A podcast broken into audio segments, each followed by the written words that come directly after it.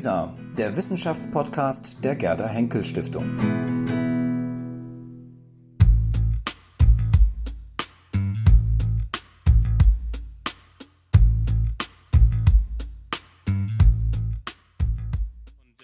Lanzerath gehalten wird. Herr Lanzerath ist äh, sehr breit gebildet, hat, sich, äh, hat sehr breit studiert, Biologie, ähm, katholische Theologie, Philosophie und Erziehungswissenschaften in Bonn und ist dort auch seit 2002 Leiter des Deutschen Referenzzentrums für Ethik in den Biowissenschaften.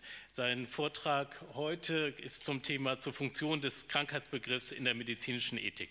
Herr Lanzerath, bitte.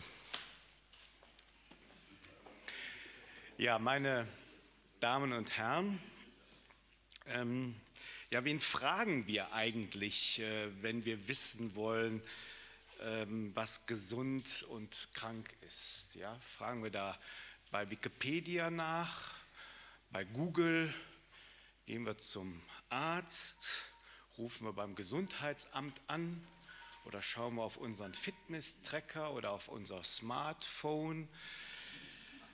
Oder horchen wir in uns selbst hinein? Das wäre ja vielleicht auch eine Möglichkeit. Das ist ja auch schon hier angesprochen worden.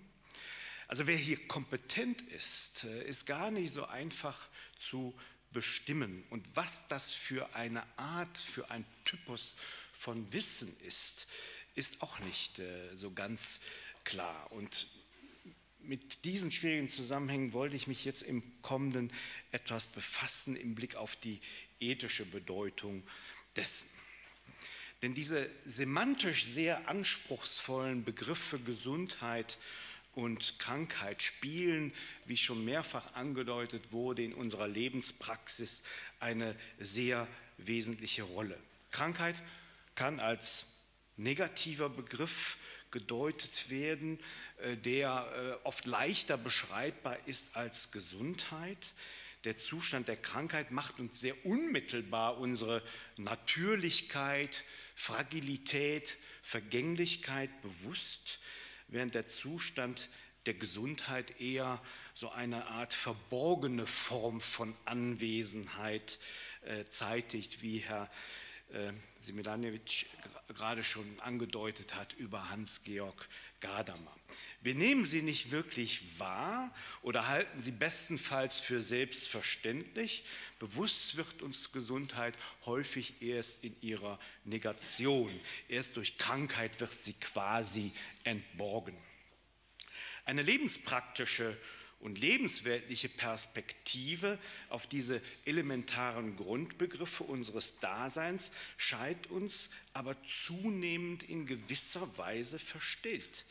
Denn es ist nicht mehr primär dieser unmittelbare, ursprüngliche, lebensweltliche Blick auf die Zustände unseres Körpers, der in der Moderne dominant ist. Vielmehr bestimmt ein neuer, datengesättigter, wesentlich naturwissenschaftlich geprägter und häufig auch als naturalistisch aufgefasster Blick einer naturwissenschaftlich arbeitenden Medizin unsere Vorstellung darüber, was denn den Inhalt dieser Grundbegriffe Gesundheit und Krankheit ausmacht. Eine naturwissenschaftliche Medizin scheint mehr und mehr eine Art Definitionsmacht nicht nur darüber zu beanspruchen, was einzelne Krankheiten als körperliche oder mentale Dysfunktionalitäten ausmachen und wie ihre empirischen Parameter zu beschreiben sind, sondern auch über unsere umfänglichen Auffassungen und Einordnungen von Krankheit und Gesundheit und was diese Zustände im gesellschaftlichen Zusammenhängen und in Bezug auf unsere Lebensentwürfe bedeuten. Dabei hatte schon der Arzt und Philosoph Karl Jaspers vor rund 70, 80 Jahren bemerkt, was gesund und was krank im Allgemeinen bedeutet, darüber zerbricht sich der Mediziner am wenigsten den Kopf. Die Bedeutung von Gesundheit und Krankheit ist wohl umfangreicher als das, was der medizinwissenschaftliche Zugriff gestattet. Gesundheits-, Krankheitswissen erweisen sich als sehr diverse Wissenstypen aus sehr unterschiedlichen Blickwinkeln. Methodisch betrachtet ist der Blick auf die Welt durch die wissenschaftliche Brille nur einer. Der Blick durch die lebensweltliche Brille ist ein anderer oder besser, es sind viele andere. Und dieser Topos ist der Sache nach immer wieder thematisiert worden, etwa von Edmund Husserl. Husserl beschreibt eine subjektbezogene Einheit von Ich und Welt. Hierin wird für ihn der Begriff der Lebenswelt zu einem zentralen Begriff, der die natürlichen Einstellungen des Menschen in einem vortheoretischen und noch unhinterfragten Zugang zur Welt kennzeichnet. Die Lebenswelt, so schreibt er, ist die Welt der natürlichen Einstellungen, die Welt, in der wir leben, denken, wirken und schaffen. Und in der Lebenswelt wird das Ich nicht systematisch ausgeklammert wie in der wissenschaftlichen Methodik. Husserl versucht in seinem philosophischen Programm des frühen 20. Jahrhunderts die Entfremdungserscheinungen zwischen Mensch und Welt, die sich gerade durch die Methoden der Naturwissenschaften sowie durch ihre wirtschaftlichen und technischen Anwendungen ausbreiten, zu verringern. Denn die Wissenschaften befassen sich eben nicht mit der entscheidenden Frage, wer ist der Mensch denn eigentlich und welchen Sinn seine Existenz hat. Husserl bezeichnet dies als eine Krise als Krise auch des Wissenschaftsbegriffs. Tatsachenwissenschaften schaffen eben nur Tatsachenmenschen. Und das ist gemeint als Reaktion zu den Entfremdungserscheinungen und äh, gegen eine bestimmte Form von Wissenschaftsgläubigkeit. Und ihm geht es überhaupt nicht darum, in irgendeiner Weise wissenschaftliches Denken und Arbeiten zu dekreditieren oder als schädlich aufzufassen oder es gar zu negieren, sondern es geht ihm vielmehr darum, das wissenschaftliche Wissen adäquat in die Lebenswelt zu integrieren, es gerade zu rücken und das wissenschaftliche Wissen nicht für die Lebenswelt selbst zu halten. Und da gerade die Naturwissenschaften und eine naturwissenschaftlich arbeitende Medizin notwendigerweise methodisch fragmentiert und reduktiv arbeiten muss, besteht immer die Gefahr, das Teil für das Ganze zu nehmen. Und daraus erwachsen sehr unterschiedliche Deutungsansprüche, so auch in Bezug darauf, was wir denn unter gesund und krank meinen. Und diese Deutungsansprüche, das sind ja nicht nur theoretische Verständnisse, die irgendetwas interpretieren, sondern es hat Konsequenzen für unser Handeln. Es sind letztlich praktische Begriffe, um die es hier geht. Und zu dieser Deutungsdimension gehört es eben auch, dass man den Begriffen Gesundheit, Krankheit eine nicht nur beigeordnete, sondern ähm, zentrale, wesentliche, praktisch normative Dimension einräumt und sie nicht auf ihre biologische Funktion bzw. Dysfunktion ansieht. Dies wird vor allen Dingen dann deutlich, wenn sich aus der Zuordnung von dysfunktionalen Zuständen zum Krankheitsbegriff unmittelbare Handlungsoptionen ergeben, die sich nicht einfach auf eine Kapitelerweiterung von medizinischen Lehrbüchern beschränken, sondern zu persönlichen und gesellschaftlichen Veränderungen führen. Denn diese Seite von Krankheit und Gesundheit reflektiert nicht nur medizinische Fortentwicklungen, sondern auch normative Einstellungen in Wissenschaft und in Gesellschaft. So hat etwa die immer wieder modifizierte Einordnung des Zustands der Trauer im Klassifikationssystem des amerikanischen diagnostischen und statistischen Handbuchs psychischer Störungen DSM stets für Debatten gesorgt, sowohl in den Fachdisziplinen als auch ähm, in der Gesellschaft. Denn es versteht sich zunächst mal nicht von selbst, Trauer mit Krankheit in Verbindung zu bringen. Wenngleich sich eine langfristige Trauerreaktion durchaus in Form einer Depression manifestieren kann, ist die Trauer selbst für gewöhnlich nicht als Krankheit einzustufen. Sie kennzeichnet vielmehr eine gesunde, eine emotional reife Reaktion auf eine Verlusterfahrung ohne einen Krankheitswert. Wenngleich Trauer mit einem Leidensdruck verbunden ist, der symptomatische Krankheitszustand durchaus gleichen kann. Im DSM 4 wird Trauer bereits der Kategorie weiterer klinisch relevanter Probleme zugeordnet in der Version von 2000. Wenn noch zwei Monate nach dem Verlust eines Menschen Symptome wie Schuldgefühle, intensive Beschäftigung mit Gefühlen und Wertlosigkeit vorhanden sind oder auch der Betreffende in seinen Funktionen erheblich beeinträchtigt ist, gar halluzinatorische Erlebnisse hat, dann schlägt DSM-4 die Diagnose Major Depression, also schwere Depression vor. Und nach der aktuellen Auflage des DSM-5 von 2013 kann bei Hinzutreten einer Reihe von Symptomen wie etwa Antriebslosigkeit, Schlafstörung, Appetitstörung, Konzentrationsmangel oder Ängstlichkeit bereits nach mehr als zwei Wochen andauernder Trauer dies als behandlungsbedürftige Krankheit dem Zustand der Depression zugeordnet werden und damit sehr früh als ein Stadium begriffen werden, was Gegenstand therapeutischen Handels werden kann. Wenngleich sich der DSM 5, das muss man fairerweise sagen, darum bemüht, Trauer nicht generell als Krankheit zu verstehen, sich von einer schweren Depression äh, zu trennen und beide Zustände möglicherweise als koexistent auch zu betrachten, suggeriert das Diagnose- und Klassifikationssystem schon durch die Verkürzung der Zeiträume, dass Trauer die Konnotation von Krankheit oder Dysfunktion erhält und damit ein zentraler menschlicher Emotionsausdruck pathologisiert wird, wenn er zu lange andauert. Traditionell kennt etwa die katholische Kirche das Sechswochenamt oder das Jahrgedächtnis. In der Rechtsgeschichte kennen wir ähm, das Trauerjahr. Und das sind Hinweise, dass man äh, Trauerzeit durchaus auch in der modernen Gesellschaft noch ernst nehmen kann. Und in der kritischen Diskussion hierüber wird überhaupt nicht in Abrede gestellt, dass Trauer auch krank machen kann und Therapie durchaus ab einem bestimmten Stadium sinnvoll und notwendig ist. Es gibt aber die Tendenz, Emotionen in bestimmten Formen zu pathologisieren, nicht mehr aushalten zu wollen und äh, es so anstellen zu wollen, dass der Betreffende in der Gesellschaft äh, normal wieder funktioniert. Und das ist eine Änderung in dem Verhältnis zwischen äh, dem, was wir äh, bislang als krank und gesund empfunden haben und in welche gesellschaftliche Situation wir nun hineintreten.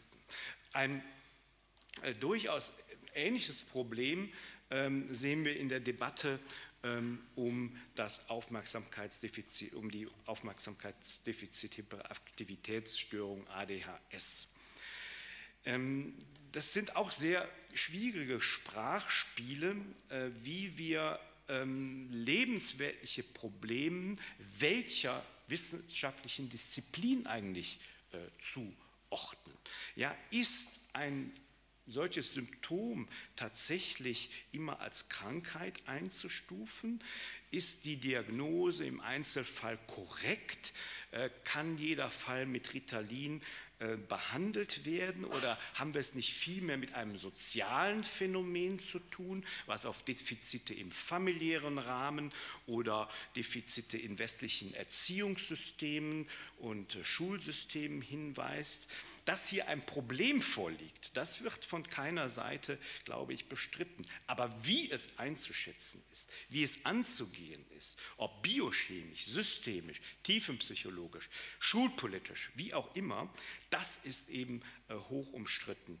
Und es wird auf den Rücken der Betroffenen ausgetragen. Und dies gilt nicht zuletzt deshalb, weil die verschiedenen Ansätze für die lebensweltlich Beteiligten sehr unterschiedliche Konsequenzen ähm, haben, sowohl hinsichtlich der Ursachenanalyse als auch hinsichtlich des Umgangs mit dem zur Disposition stehenden Zustand.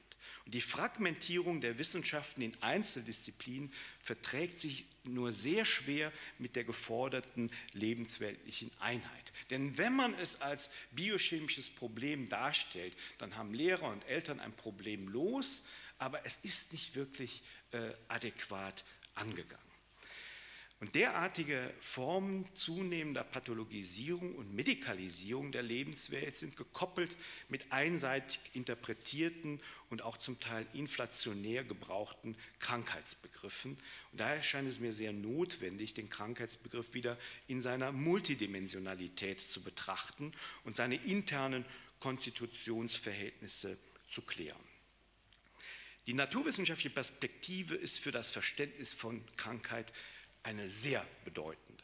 Aber was macht Naturwissenschaft? Sie generiert Daten durch quantitative Analysen in definierten Bereichen, indem moderne empirische Wissenschaften Daten digital aufbereiten, produzieren sie immer neue Modelle, ob das jetzt Klimamodelle sind, Finanzmodelle, Wirtschaftsmodelle, Krankheitsmodelle, Organismenmodelle.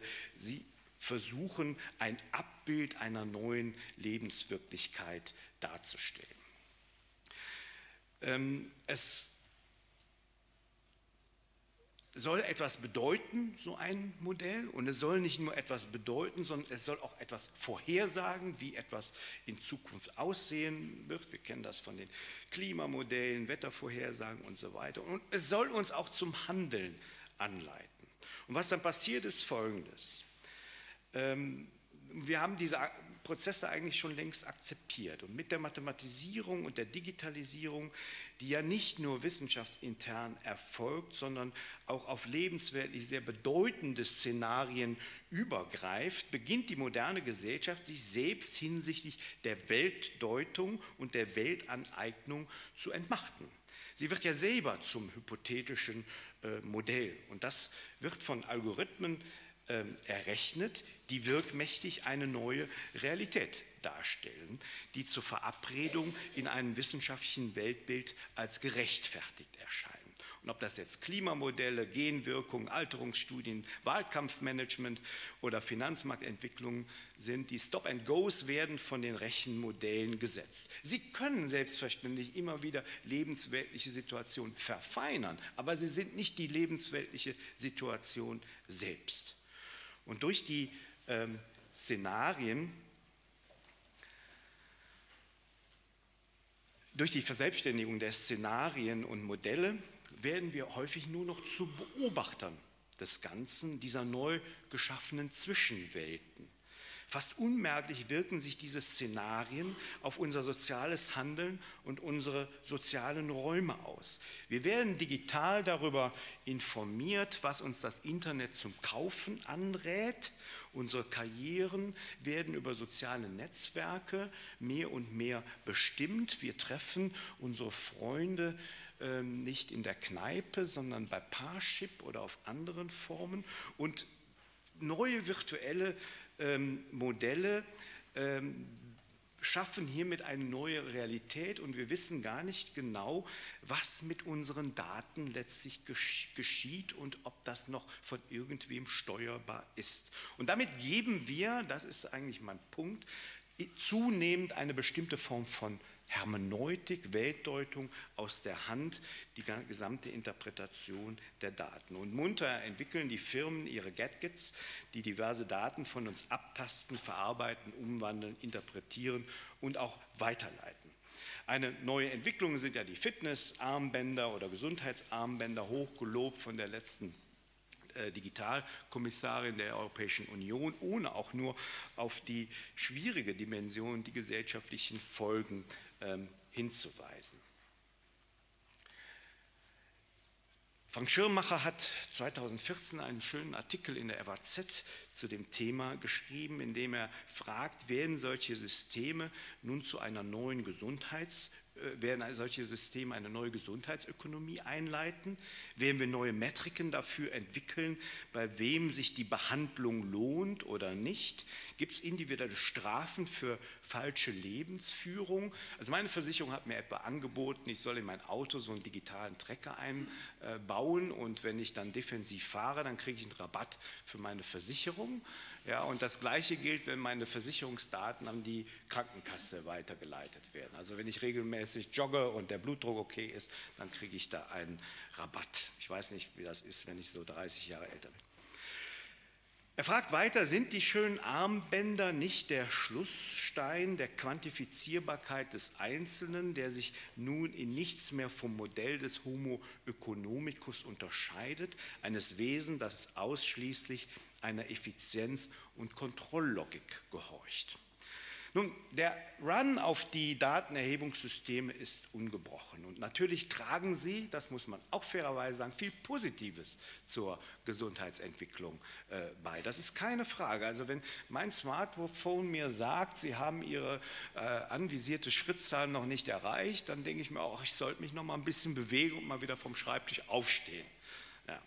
Aber ich, ich, kann natürlich diese Information positiv für mich äh, nutzen, aber je nachdem, wie die Technik aufgebaut ist, weiß ich nicht, wer alles noch von meinen Daten und meiner Faulheit so ähm, erfährt. Und ob die Handlungsaufforderung von Smartwatch und Smartphone nicht allmählich zu einer gesellschaftlichen Pflicht wird. Der Mensch, so scheint mir, ist auf dem besten Weg, die Hermeneutik seiner eigenen Lebenspraxis eingebettet in einen Sinnhorizont eines Lebensplans einzutauschen gegen die Automatismen algorithmischer Hermeneutik. Und daraus kann sich der Mensch eben nicht durch bessere Rechenmodelle, wie viele glauben, sondern nur durch kreativen Widerspruch befreien. Meiner eigenen Einschätzung nach, äh, welche Rolle die Konzepte Krankheit und Gesundheit spielen, dann möchte ich insbesondere vom Erleben des Kranken, der Kranken selbst und von der Arzt-Patient-Beziehung ausgehen. Daten, Labordaten spielen eine ganz wesentliche Rolle, aber nicht die einzige. Die Bewertung eines Zustandes als Krankheit im Kontext der individuellen Lebensführung kann je nach Schwere der Krankheit den Betroffenen mit der Frage nach Sinn des Daseins konfrontieren. Es ist eine Konfrontation mit der eigenen kontingenten Existenzweise, die in dem Negativum des Krankseins auch viel Positives erkennen lässt. Krankheit offenbart dem Menschen vielleicht viel mehr als andere Befindlichkeiten die Gleichzeitigkeit von der Identität und Nicht-Identität mit seinem Körper und Leib. Und das geht, glaube ich, durchaus in so eine gewisse phänomenologische Richtung, wie Sie eben dargestellt haben. Denn der Körper ist weder einfach Person, noch ist er einfach Sache. Er ist irgendetwas dazwischen. Und werde ich krank, so wird mir mein Körper fremd. Er ist es, der mich krank macht und gleichzeitig bin ich es, der krank ist und der sich nicht so ohne weiteres vom Körper distanzieren kann. Das Leibliche ist ja auch nichts Fertiges, sondern entsteht neu, indem es sich verwirklicht. Das heißt, wie Plessner sagen würde, sich verkörpert. Verkörperung und Entkörperung wird den Zustand von gesund und krank sehr deutlich symbolisiert. Sich gesund erhalten ist ein Modus der Verkörperung krank werden ein Modus der Entkörperung. Und das Krankheitserleben führt uns in die Unsicherheit der gesamten Welt vor, deren Teil wir sind. Die Gesunden neigen dazu, die Welt der Kranken ja auch zu meiden, weil die Begegnung mit dem Kranken sie an ihre eigene Kontingenz, Verwundbarkeit und Sterblichkeit erinnern. Besonders ernste Krankheiten lassen auf diesem Hintergrund Fragen aufkommen, die unsere Lebensgewohnheiten in Frage stellen. Warum ist das passiert? Habe ich einfach nur Pech gehabt oder habe ich mich falsch verhalten? Warum gerade jetzt? Warum ausgerechnet mir? Und die von uns gedachte Welt kann auf einmal in sich zusammenfallen. Es ist alles sinnlos, ich habe etwas falsch gemacht und der Zustand ist eine Strafe hierfür. Historisch da wurde ja auch schon darauf hingewiesen, sind Krankheiten in verschiedenen Kulturen ja sogar als Strafe Gottes oder der Götter aufgefasst worden. Krankheit kann aber auch in unserer modernen Gesellschaft für den Einzelnen zum Anlass der Gewissenserforschung und Ausgangspunkt für Sinnsuche und Sinnfindung werden. Das ganze Leben kann durch Krankheitserfahrung zu einer Änderung der Rangordnung unserer Lebensziele führen. Mir ist zunächst wichtig, als Zwischenergebnis vor meinem Schlussteil festzuhalten, dass weder naturalistische Zugänge zur Krankheit, der diese nur als biologische Dysfunktion betrachtet, noch konventionalistische Zugänge zur Krankheit und Gesundheit, die das als komplettes gesellschaftliches Konstrukt betrachten, befriedigend Auskunft darüber geben können, was denn Krankheit oder Gesundheit tatsächlich wäre. Ich selbst halte den Krankheitsbegriff eher für einen praktischen Begriff, einen Handlungsbegriff, der mit dem Erleben der kranken Person beginnt und in einem Arzt, in einem gesunden Arzt-Patient-Verhältnis verfeinert wird und dem auch gerungen wird und dort ganze Handlungskaskaden auslösen kann. Ja, also wenn ich heute Morgen angerufen hätte, ich bin krank, dann wäre das als entschuldbar sicherlich durchgegangen. Ja, wenn ich gesagt hätte, ich möchte mich lieber mit meinem Kumpel zum Frühschoppen treffen, dann sicherlich nicht. Also diese Handlung hat ja äh, auch eine, eine normative Dimension, die, auf, die etwas mit Akzeptabilität und Nicht-Akzeptabilität zu tun hat. Die Kommunikation zwischen Arzt ähm, und Patient sollte es dem Patienten ermöglichen, seinen Krankheitszustand besser zu verstehen. Der Patient verlangt damit aber in erster Linie nicht nach wissenschaftlichen Erklärungen physischer Symptome, sondern er möchte auch die persönliche Situation verstehen, die sein Kranksein ausmacht. Der Kommunikationsprozess drückt die Bedeutung der Krankheit im Kontext der spezifisch biografischen Situation des Patienten aus. Und die Aufgabe hier ist also offensichtlich eine Kontextualisierung der wissenschaftlichen Daten und nicht einfach die Daten selbst als das Phänomen anzusehen. Auch hier ist die Digitalisierung eine große Herausforderung für beide Seiten. Denn der moderne Mensch hat oft vor dem Arztbesuch schon im Internet über seine Symptome und mögliche Therapien sich ausreichend informiert. Und dies jetzt wieder einzuordnen, einzufangen, aber auch ernst zu nehmen, ist Aufgabe im ärztlichen Gespräch. Und das Internet ersetzt nicht den Arzt, sondern sollte, und auch das sollte eben zur Patienteneinsicht gehören. Und für eine funktionierende Kommunikation zwischen Arzt und Patient sind eben nicht nur die Tugenden des Arztes, sondern auch die Tugenden der Patienten einzufordern. Denn ohne den Willen zur Genesung nützen die Anstrengungen des Arztes wenig. Das hatten Sie ja auch eben schon in den Bemerkungen angesprochen. Und so entwickelt sich in der kommunikativen Praxis zwischen Patient und Arzt das, was ich praktischen Handlungsbegriff nenne, also ein Handlungsbegriff, der aus auf beiden Seiten bestimmte praktische Erwartungen ähm, auslöst. Und im Dialog zeigen sich dann gegenseitige Verantwortlichkeit und Solidarität. Und das Handeln mit dem anderen und an dem anderen beginnt dann nicht erst mit dem physischen Akt, sondern bereits mit der Sprachform, mit der Art der Kommunikation, die völlig unterbewertet und meines Erachtens auch völlig falsch honoriert wird im pekuniären Sinne. Dazu gehört nicht nur der vertrauliche Umgang mit allen erhobenen Daten und die Schweigepflicht des Arztes, sondern auch ein grundsätzliches Vertrauen, das aber nur dann vorausgesetzt werden kann, wenn ärztliches Handeln sich an wohl definierten Zielen orientiert. Und gerade hier passiert auch wieder etwas Neues in unserer Gesellschaft, wo die eindeutige Zuordnung von Medizin zu Krankheit und Gesundheit irgendwie aufgelöst zu werden scheint.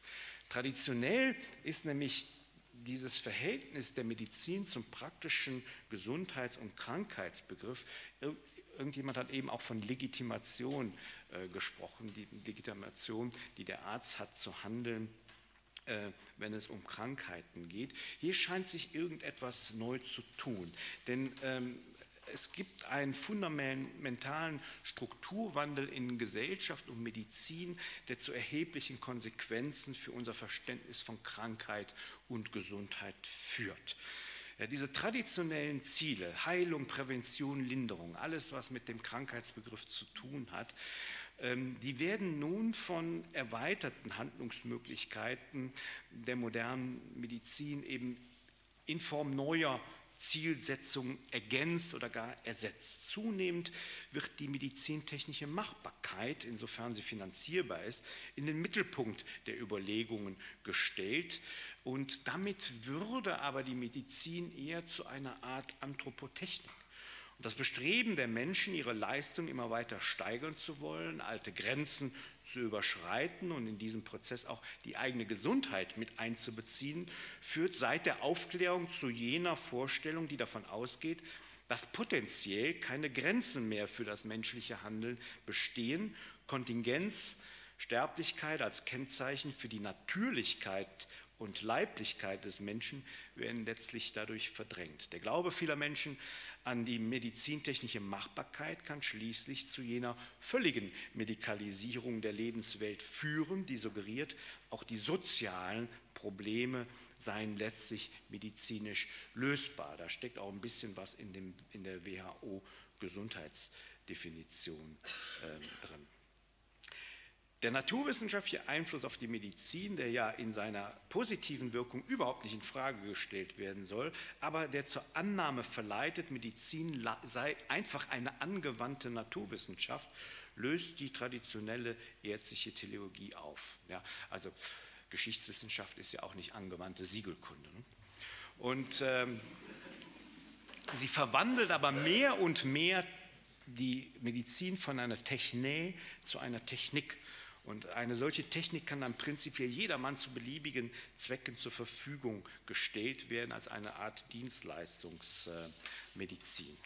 Und äh, wir erstreben so etwas wie eine neue zweite Form von Gesundheit, indem wir unsere natürliche Natur zu überwinden trachten.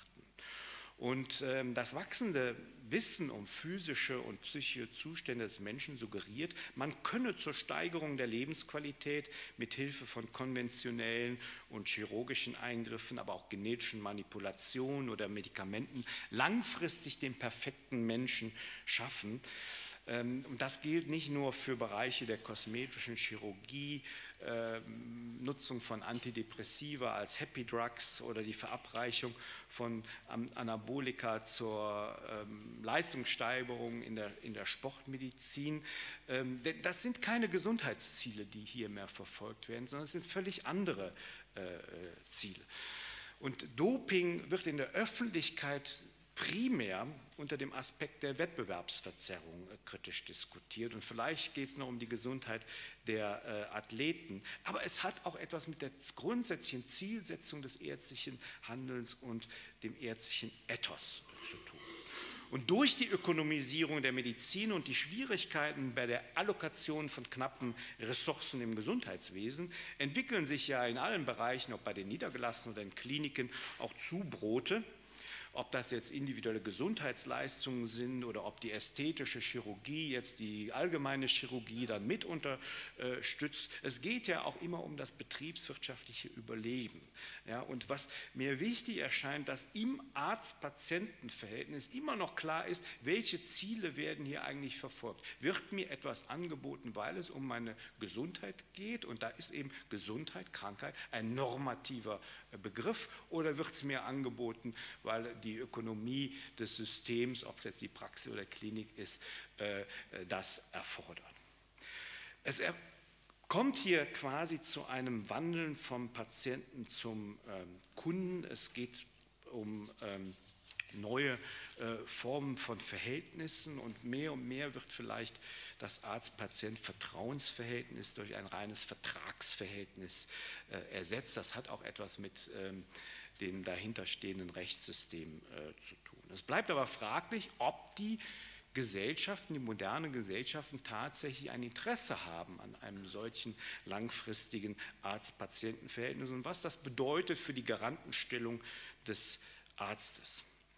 Freilich ist die Medizin als Teil der Gesellschaft sozialethischen Werten, politischen, ökonomischen Kalkülen ausgesetzt. Das ist jetzt nicht eine Frage der Medizin als Medizin, sondern der Medizin in der Gesellschaft. Das sind Geschmäcke, Wünsche, Fantasien, die alles Mögliche beeinflussen in der Prioritätensetzung in der Medizin und in unserem Gesundheitssystem. Die Frage, ob es überhaupt medizinische Zielsetzung mit einem universellen oder globalen, das heißt transkulturellen Anspruch gibt, hängt sehr von der Auffassung ab, was man eigentlich unter ärztlichem Handeln und der Natur des Menschen eigentlich äh, versteht und wie man hier den Krankheitsbegriff einbettet. Aber erst dann, wenn sich Begriffe wie Krankheit und Gesundheit klarer eingrenzen lassen, ist es möglich, diese Begriffe auch reflektiert in diesen normativen ethischen Zusammenhängen anzuwenden. Und dies gilt besonders dann, wenn die traditionelle Struktur ärztlichen Handelns mehr und mehr in Frage gestellt wird. Ich komme zu einem kurzen Fazit. Gegenüber anderen Begriffen denke ich, die auch normativen Charakter haben können, aber extensional sehr viel offener sind, hat der praktische Krankheitsbegriff den Vorteil, Medizin und ärztliches Handeln enger zu fassen und berechenbarer zu gestalten und die Hermeneutik in einem bestimmten Rahmen zu halten. Und der so entwickelte Krankheitsbegriff orientiert sich sehr daran, Kranksein als eine Weise des Menschen so aufzufassen, dass die kommunikative Komponente des seine Befindlichkeit mitteilenden Menschen wesentlich zur Konstitution, zur Krankheit äh, gehört. Und dabei erweist sich der Arzt als jene Instanz, die dem um Selbstauslegung bemühten Kranken nicht nur im engeren Sinne therapeutische, sondern auch gegen technizistische Verkürzungen hermeneutische Hilfestellung gibt. Der Arzt hilft dem Kranken im Idealfall, sein Krankheitserleben besser verstehen zu können. Und will man das erreichen, dann muss dem Arzt-Patient-Verhältnis auch wieder breiter Raum eingeräumt werden. Und diese Funktion macht den Krankheitsbegriff zu einer Größe, die in einer in durch nichts zu ersetzenden Weise ärztliches Handeln spezifiziert, legitimiert und limitiert. Und ein solcher praktischer Krankheitsbegriff kann dazu beitragen, dass Medizin weiterhin berechenbar bleibt, dass Vertrauen zwischen Arzt und Patient stabilisiert wird, aber trotzdem innovative Möglichkeiten moderner biomedizinischer Forschung im Rahmen von Diagnose und Therapie genutzt werden können, ohne dass die mit ihnen verbundenen Risiken eskalieren und Medizin zur reinen Anthropotechnik und Medizinethik nur noch Technikfolgenabschätzung wird. Dankeschön.